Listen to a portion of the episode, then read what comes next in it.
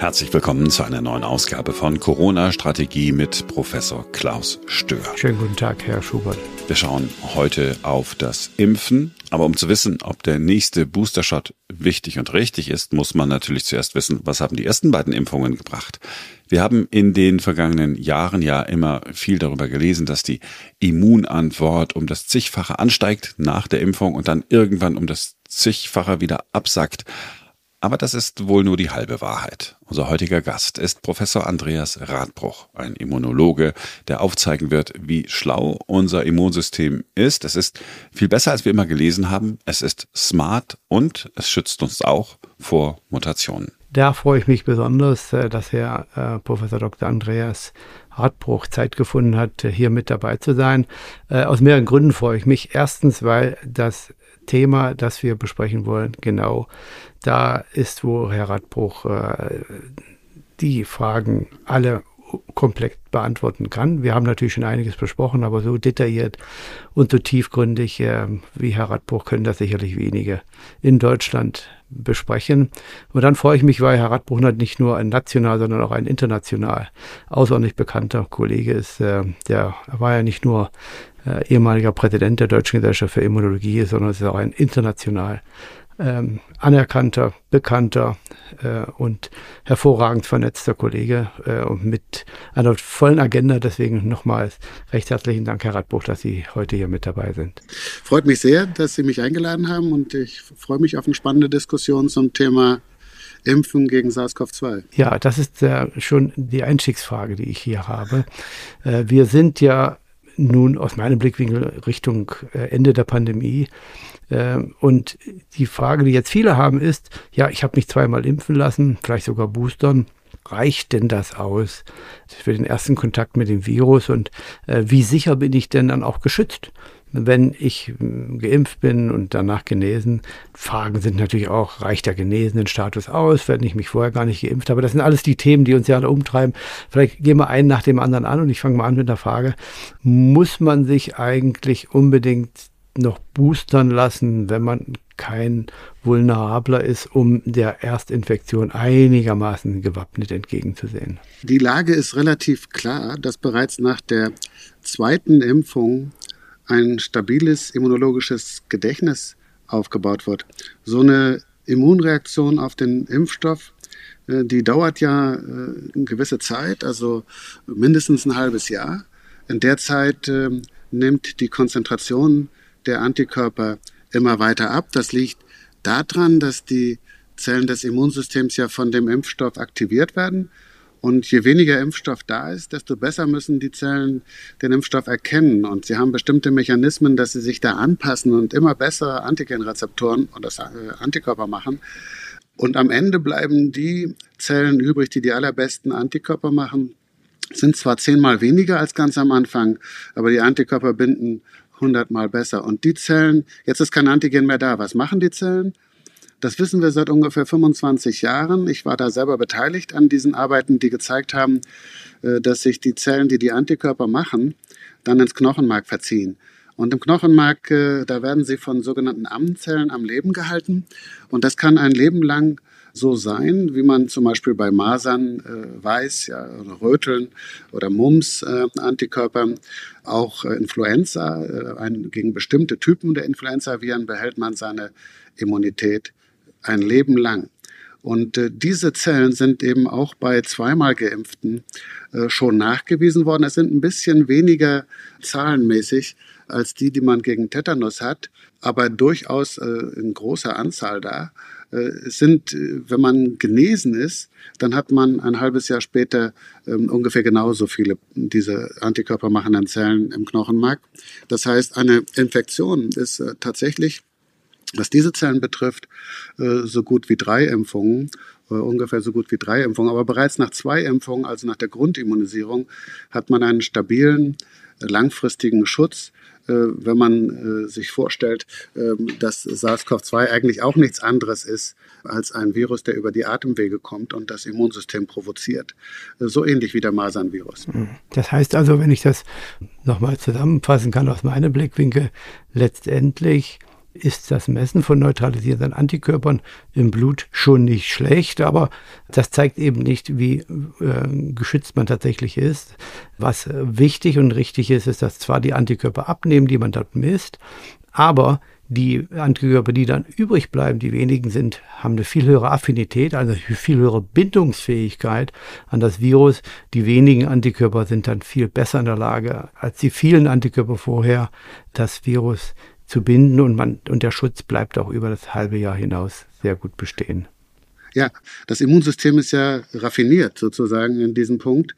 Äh, denn zum einen ist natürlich, wenn man mit weniger Antikörpern auskommt, ist das sehr nachhaltig. Man braucht nicht so viel ähm, Energie und wir müssen ja mit relativ vielen Krankheiten fertig werden. Äh, also das spart schon ganz schön viel Energie, dass wir diese hochaffinen, diese sehr guten Antikörper dann haben, aber davon eben nicht so viele. Aber was fast noch wichtiger ist, ist, dass wenn solche Antikörper sehr festbinden, dann ist es eigentlich auch fast egal, ob das, das, was sie binden, sich ein bisschen verändert.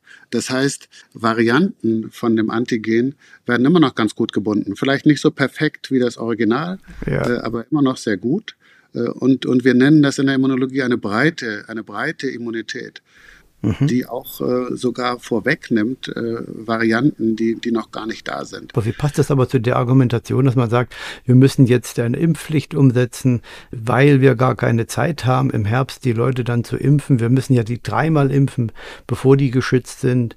Äh, und wenn wir jetzt im Herbst das äh, machen würden, dann würde es alles zu spät sein. Das ist so, dass das Immunsystem eben äh, zwei Ebenen hat. Einmal die Zellen, die mit Antikörpern das Antigen erkennen, die B-Lymphozyten oder im Falle eines immunologischen Gedächtnisses die Gedächtnis-B-Lymphozyten. Und wenn die das Antigen sehen, dann werden sie sehr schnell zu diesen Antikörper-sezernierenden Zellen, die nennt man auch Plasmazellen. Das geht ganz schnell, ja.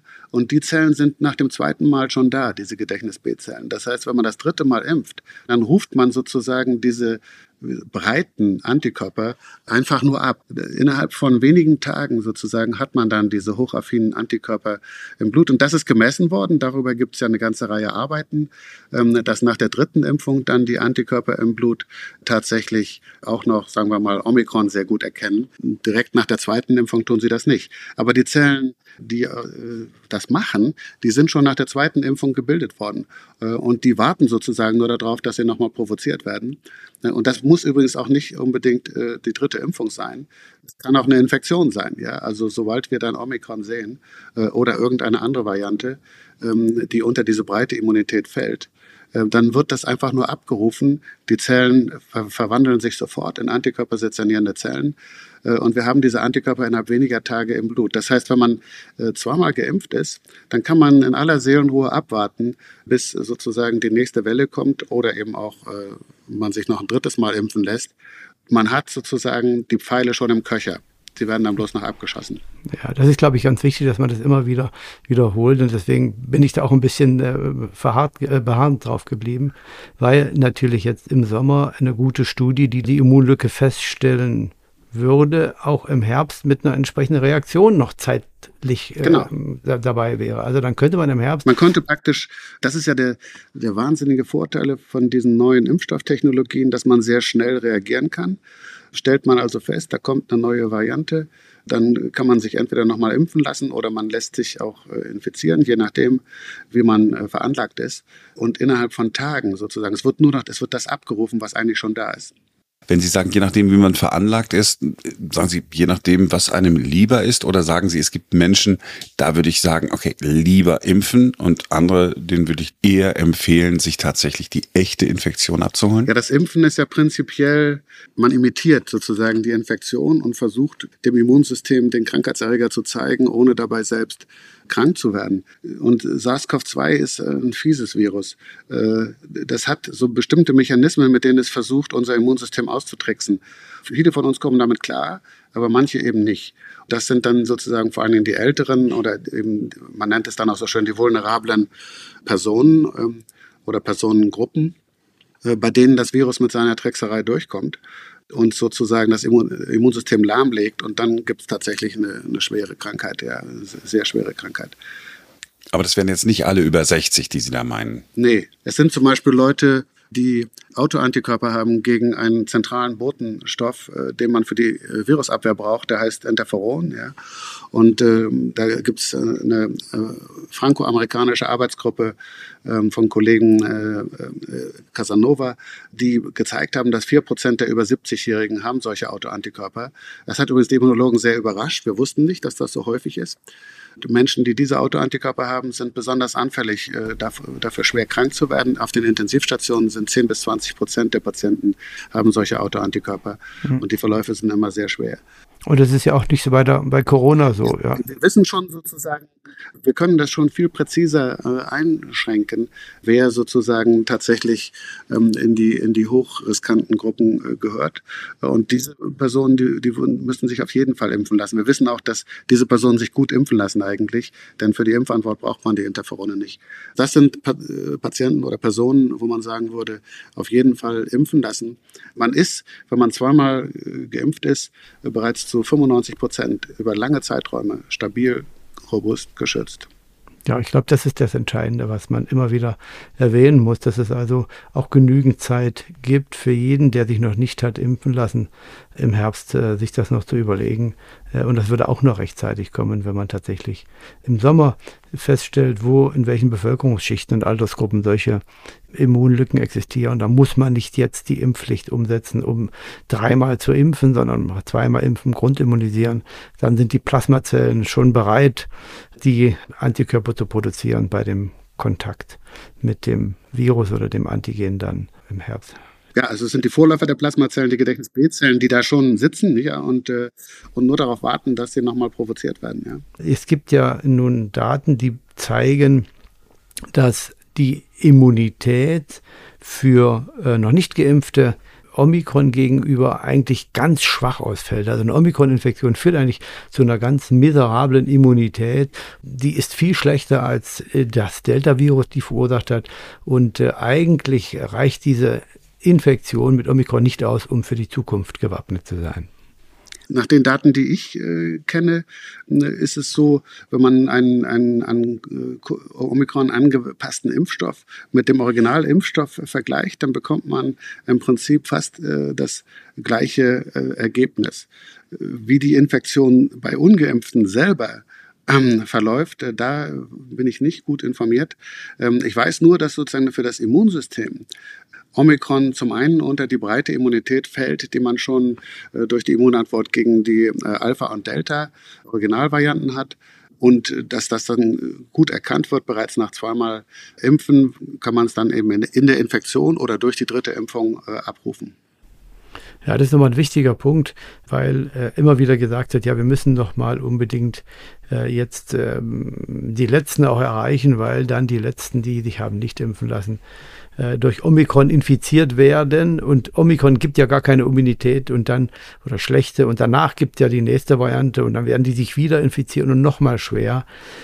Halte ich für absolut für biologisch implausibel, äh, weil sicherlich dass die spezifische Immunität gegenüber Omikron nach der Omikron-Infektion natürlich höher sein wird als gegen eine Escape-Variante, die danach kommt. Aber dann wird es vielleicht eine 5 oder bis 5, maximal 35, 40-prozentige Escape-Wirksamkeitsanpassung geben. Aber äh, letztendlich wird ein großes Spektrum der Immunität immer noch abgedeckt sein, weil es ja nicht nur das, äh, äh das Spike-Protein gibt, sondern es gibt ja noch elf andere Proteine, die auch die eine oder andere Art von Immunität mitbewirken und nicht nur die neutralisierenden Antikörper hier beteiligt sind. Ja, aus, aus, immunologischer Sicht wäre es klüger gewesen zu warten mit der dritten Immunisierung, genau. ähm, äh, bis sozusagen tatsächlich etwas passiert, was, äh, was äh, vielleicht eine gefährlichere Variante auftaucht, ja, äh, oder so etwas das sozusagen statt jetzt praktisch im, äh, über den Sommer die dritte Impfung zu setzen, dann wird es im Herbst auch abgeklungen sein, wieder die, die eigentliche Immunreaktion äh, sechs Monate später. Was dann passiert, ja, hat man in Israel gesehen, als die Leute das vierte Mal geimpft wurden. Ja. Da ist eigentlich fast nichts mehr passiert. Und das ist ein Trend, der so wie wir das von anderen Immunisierungen kennen, der sich fortsetzen wird. Es wird immer weniger passieren, weil das Immunsystem ein Gedächtnis aufgebaut hat, das eigentlich satt ist. Wir sind über das immunologische Gedächtnis schon an diese Krankheitserreger in unserer Umgebung angepasst. Und das nennt man dann ja epidemiologisch, glaube ich, endemische äh, Situationen. Ja. Das ist ja der Sinn und Zweck unseres äh, sogenannten adaptiven Immunsystems, uns eben an die Umwelt zu adaptieren, an die Krankheitserreger in der Umgebung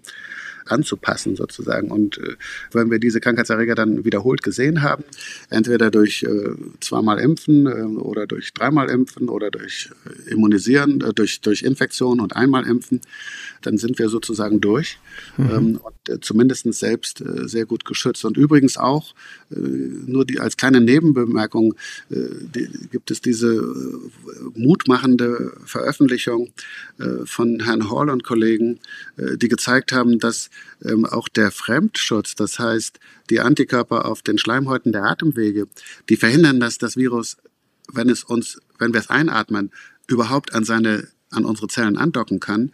Die, man nennt das auch sterile Immunität. Ähm, dieser Fremdschutz nimmt äh, sowohl nach der Infektion als auch nach Impfung relativ schnell ab. Nach einem halben Jahr hat man nur noch 50 Prozent weniger Anfälligkeit für Infektionen. Aber eine Ausnahme ist, wenn man infiziert und genesen äh, ist äh, und sich dann hat einmal impfen lassen, äh, dann ist auch nach einem Jahr äh, diese sterile Immunität noch 90 Prozent. Also äh, sehr gut. Und das sozusagen ist ja eigentlich die Situation, äh, wenn, wenn wir das flächendeckend hinkriegen, dann hat das Virus sozusagen keine Chance mehr. Das sind ja sehr wirklich ermutigende Informationen. Was sind denn die für die Herbst abzuleitenden praktischen Schlussfolgerungen aus dem, was wir gegenwärtig wissen über die Immunologie der Corona-Infektion und der Corona-Impfung? Also äh, ich bin ja nur Immunologe und nicht Virologe und auch kein ja, Epidemiologe. Stellen, stellen Sie ja nicht, nicht unseren Scheffel, Herr Ade. Es, es tut mir leid, dass ich äh, sozusagen aus immunologischer Sicht beleuchten kann. Ähm, und da ist es so, ähm, dass die Immunität, die wir schon nach zweimal Impfen und nach einmal genesen haben, äh, die ist so gut, die ist so breit, ja, ähm, dass wir eigentlich vor allen Varianten, die so im Augenblick äh, en vogue sind, äh, keine Angst äh, haben äh, zu brauchen. Natürlich kann es immer passieren, dass äh, irgendwas passiert, auftaucht, ein neues, quasi ein neues Virus, ja, SARS-CoV-3. Ähm, und das unsere breite Immunität dann nicht mehr abdecken. Ähm, genauso wenig wie wir also äh, mit SARS-CoV-1 sozusagen das Originalvirus und SARS-CoV-2, das sind ja zwei verschiedene äh, Viren dann doch, auch wenn sie sich sehr ähnlich sind. Äh, falls also SARS-CoV-3 auftaucht, irgendwo, dann ist es immer noch so, dass wir eine extrem gute Grundimmunität haben über Impfung und Infektion. Und die bezieht sich äh, äh, auf die T-Zellen, äh, die sozusagen die Immunantwort orchestrieren und die nötig sind, um ein Gedächtnis überhaupt zu bekommen äh, auf lange Sicht, die aber auch äh, selber aktiv werden und virusinfizierte Zellen eliminieren und dadurch die Verbreitung des Virus äh, entscheidend stoppen. Diese T-Zellen erkennen immer nur ganz kleine Bruchstücke äh, von dem Virusantigen, von, von dem S-Protein, äh, von dem Impfstoff oder auch von, von anderen Virusproteinen. Äh, und die, äh, die kann das Virus nicht alle mutieren. Äh, da sind immer noch genug da, die konserviert sind. Und das heißt, wir werden diese, diese Chefgedächtniszellen, diese T-Lymphozyten, die werden wir als Schutz behalten.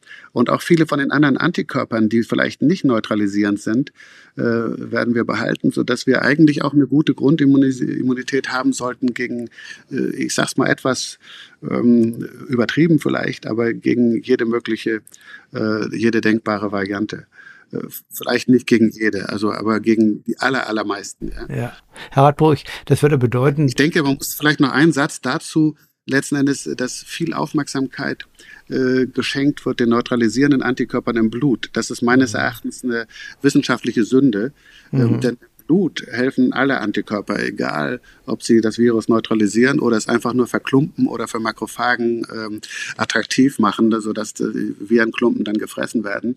Ähm, neutralisierende Antikörper sind äh, der einzige Schutz, den wir für die Atemwege haben.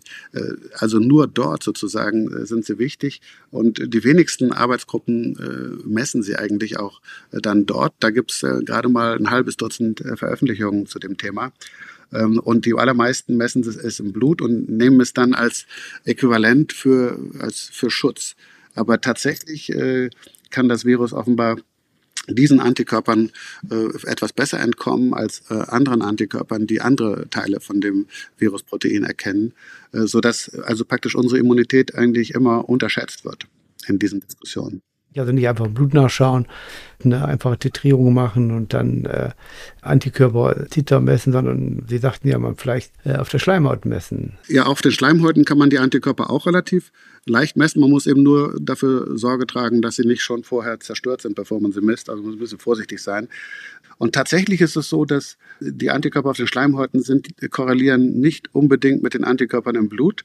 Das liegt daran, dass die Antikörper im Blut erstmal durch die Grenzzellschicht, die Epithelzellschicht durchtransportiert werden müssen.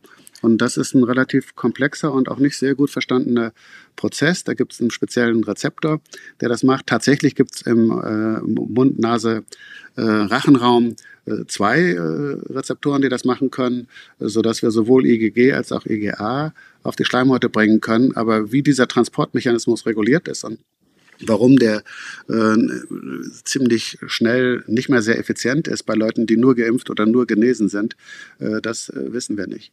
Aber man sollte trotzdem nochmal vielleicht betonen, äh, dass auch die Leute, bei denen diese Antikörper von den Schleimhäuten relativ schnell wieder verschwinden, äh, dass die trotzdem eben einen ganz soliden Schutz davor haben, dass sie schwer erkranken, äh, eben über die Zellen und Antikörper im Blut. Äh, das ist eine der großen Missverständnisse, die dann auch äh, wenig mit äh, Immunologie oder Virologie vertraute, auch medial sehr präsente Personen äh, immer wieder verfallen, nämlich dass sie solche Studien sich anschauen, hohe Antikörper da, weniger Antikörper da, dann vergleichen die Äpfel mit Birnen, äh, ziehen die Schlussfolgerung, dass die Antikörpertiter weg sind und dann wirkt der Impfstoff nicht mehr und der Schutz ist nicht mehr da. Das sind also sehr primitive und einfache Schlussfolgerungen, die aber eben nicht die Substanz haben, um die Schlussfolgerung zu ziehen, man ist noch geschützt oder man ist nicht geschützt. Ähm, wenn man einfache Antworten haben will bei der Biologie, dann muss man häufig zu Fachfremden gehen, die äh, finden die dann relativ schnell. Äh, wenn man dann die Fachleute fragt, die müssen dann ein bisschen mehr erzählen, weil es einfach auch schon ein bisschen komplexer ist.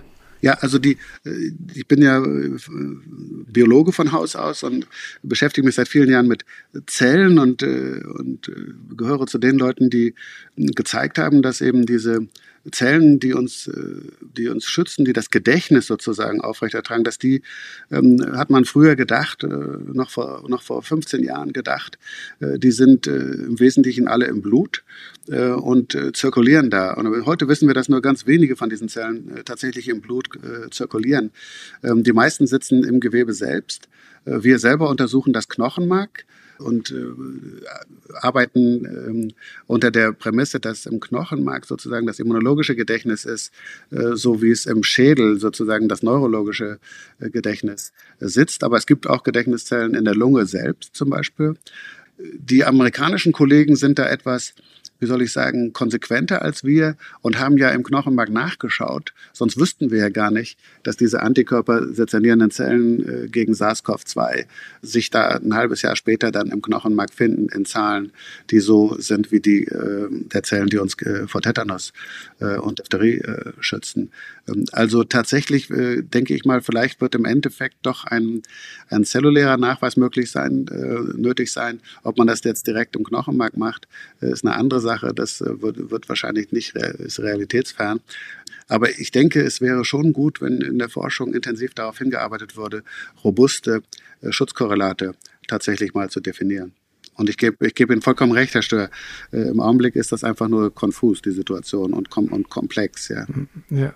Also ich würde mal mitnehmen, äh, jetzt äh, nach unserem Gespräch, dass die Grundimmunisierung für alle, vor allen Dingen die vulnerablen über 60-Jährigen, eine Eintrittskarte, ein Exit-Ticket äh, aus der Pandemie heraus ist, dass man eigentlich mit relativ gutem Gewissen der Infektion gegenüberstehen kann. Man kann natürlich die, das Boostern, vor allen Dingen, wenn es im Herbst ist, äh, sich nochmal überlegen.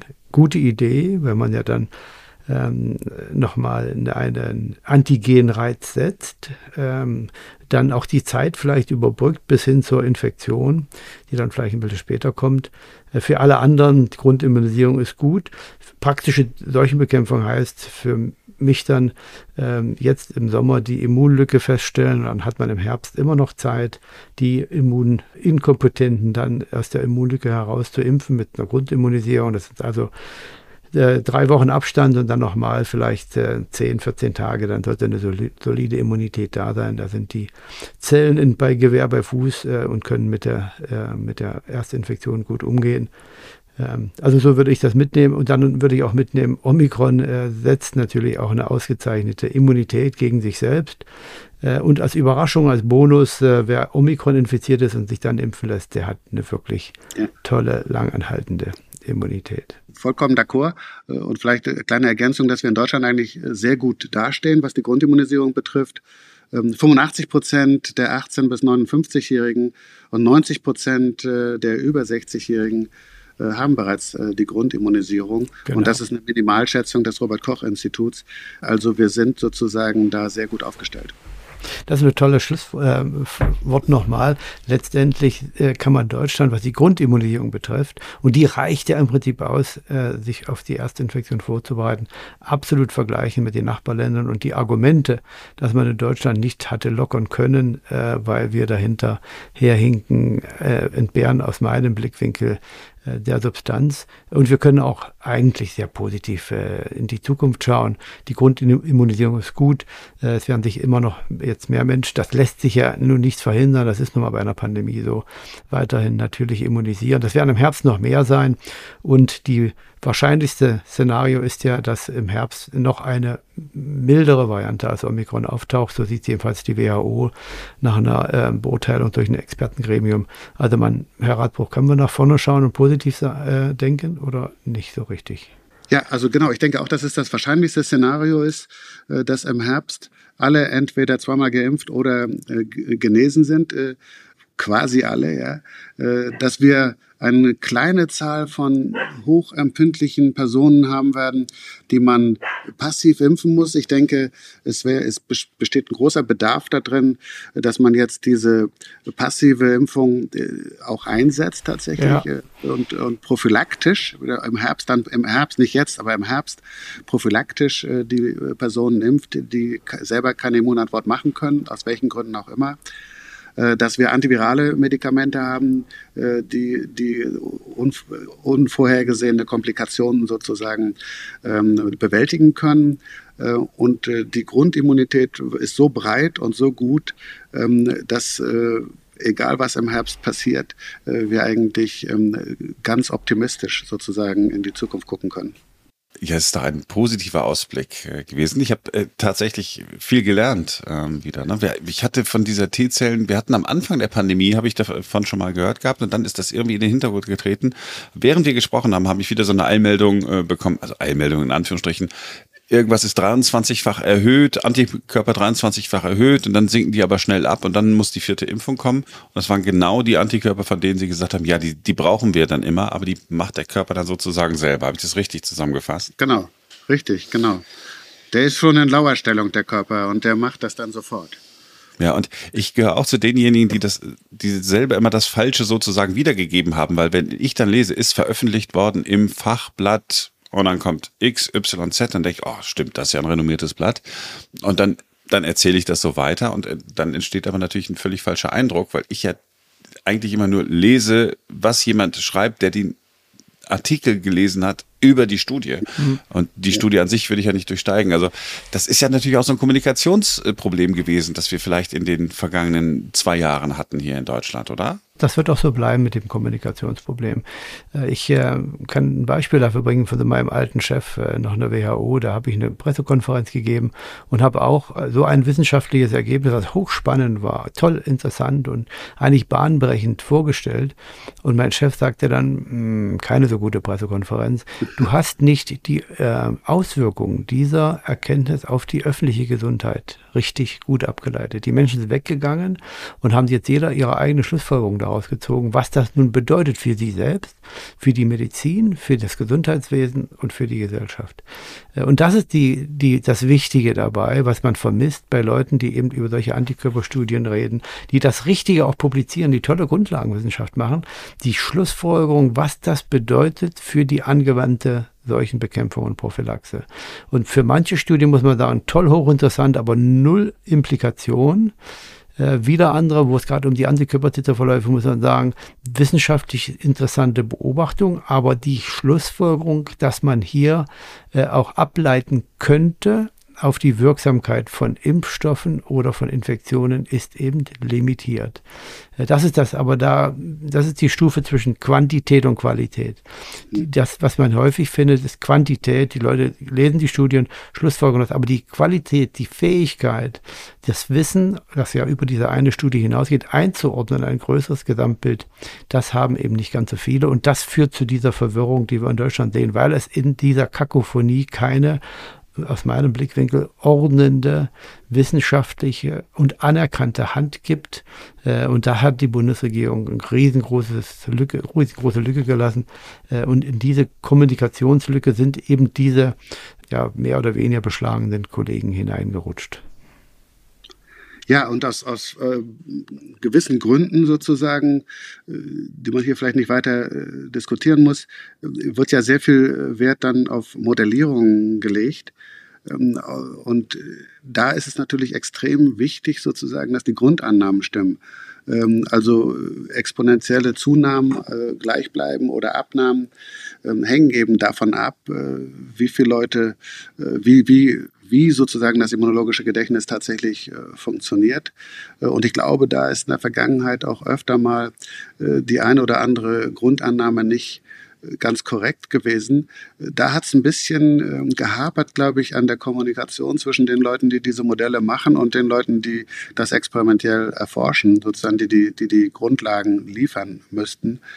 Ähm, und ich denke, ich hoffe nur, dass das in Zukunft ein bisschen besser wird, dass wir vielleicht äh, auch äh, wissenschaftlich in der, unter uns in den Kommunikationszirkeln äh, viel gelernt haben und auch Verbesserungsbedarf entdeckt haben, um, um sozusagen diese ja, Kakophonie haben Sie es genannt, Herr Stör, das kann man so nennen, ja. Ähm, aber um, um das sozusagen ein bisschen einzuschränken. Ihr Wort in Gottes Ohr, Herr Radbuch, ich glaube, das war eine sehr gute, sehr gute Schlussbemerkung. Wunderbar, recht herzlichen Dank äh, für die Zeit, Herr Radbuch. Ähm, ich äh, bin sehr froh, dass Sie hier dabei waren. Ich bin mir sicher, dass vieles äh, von dem, was Sie sagen, äh, von unseren äh, Zuschauern äh, schon äh, vorher, dass sie das zum Teil schon wussten, aber vieles auch neu war.